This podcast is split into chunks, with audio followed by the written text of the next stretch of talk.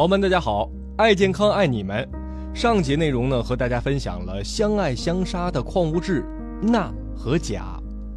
今天呢，欢迎各位继续来收听《吃的营养科学观》第二十六章：你可以做的完美。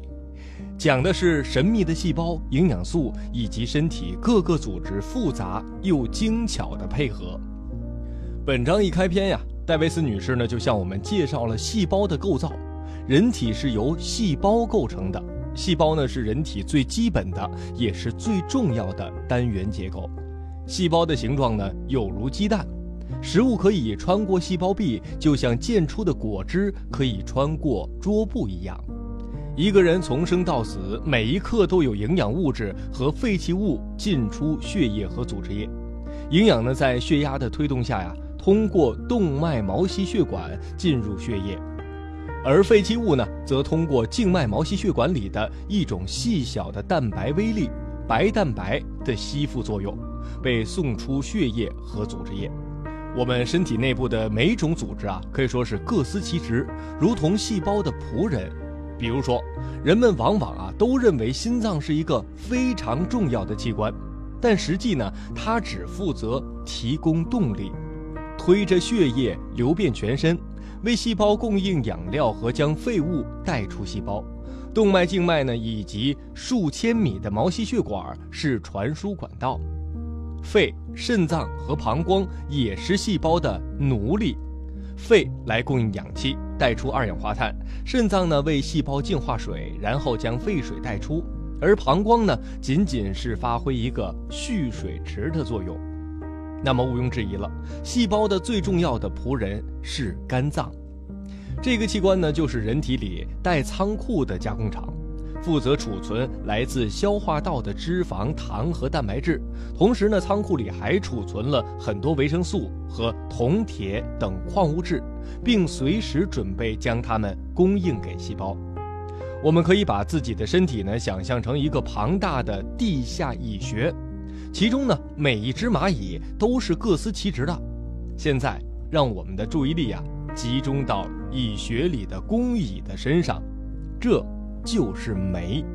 酶呢是一种极为重要的催化剂，而在酶的作用下，人体内的化学反应在极为温和的条件下也能高效的进行。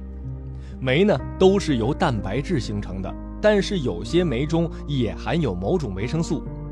酶的名字呢，取决于它们所发挥的作用。比如说，淀粉酶可以分解淀粉，糖原酶呢就能够分解糖原等等。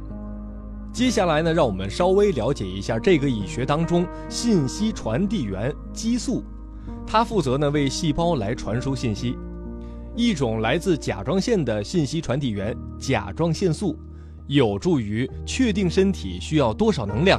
并负责保持适当的体温，以利于细胞发挥最佳的功能和酶最有效工作。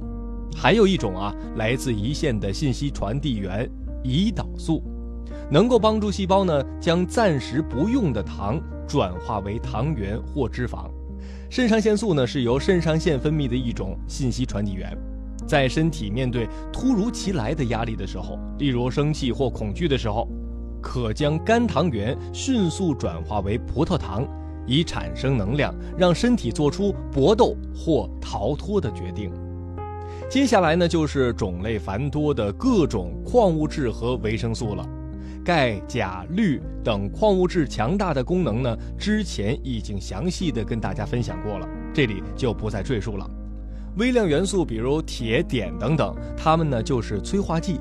就像是交通警察一样，保证体内的各种通道畅通无阻。没有这些微量元素，体内的循环也能进行，但速度缓慢，经常会交通阻塞。接下来呢，再来看看维生素。我们之前也说过哈，每一种营养素呢都具有各自的功能，然而呢，它们往往需要与其他营养素一同发挥作用。像维生素 E 帮助亚油酸，亚油酸呢帮助维生素 D，维生素 D 帮助磷，磷帮助钙，钙又帮助维生素 C，就这样无限的进行下去，没有一种营养素是孤立的。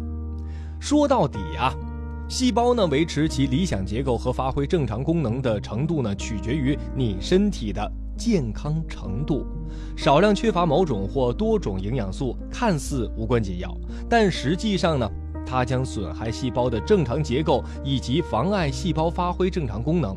而严重缺乏某种或多种营养素，则将导致灾难的发生。我们可以选择食物，让它们为我们的身体细胞提供各种营养。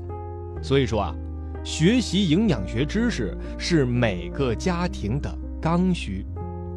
在本章的最后呢，作者也强调了，健康的身体就像是一个由数以亿万计的细胞构成的机器，这些细胞呢有着几百种不同的任务，但每一种都必须与其他的进行合作，做到绝对协调与同步。这样的一个机器，要超过绝大多数人类所发明的机械装置。好吧，朋友们，今天呢关于神秘的细胞、营养素以及身体各个组织复杂又精巧的配合，就分享到这里。大家是否觉得非常的有意思呢？接下来我们将继续解锁《吃的营养科学观》的下一章。只有部分智慧是不够的。好吧，朋友们，不见不散。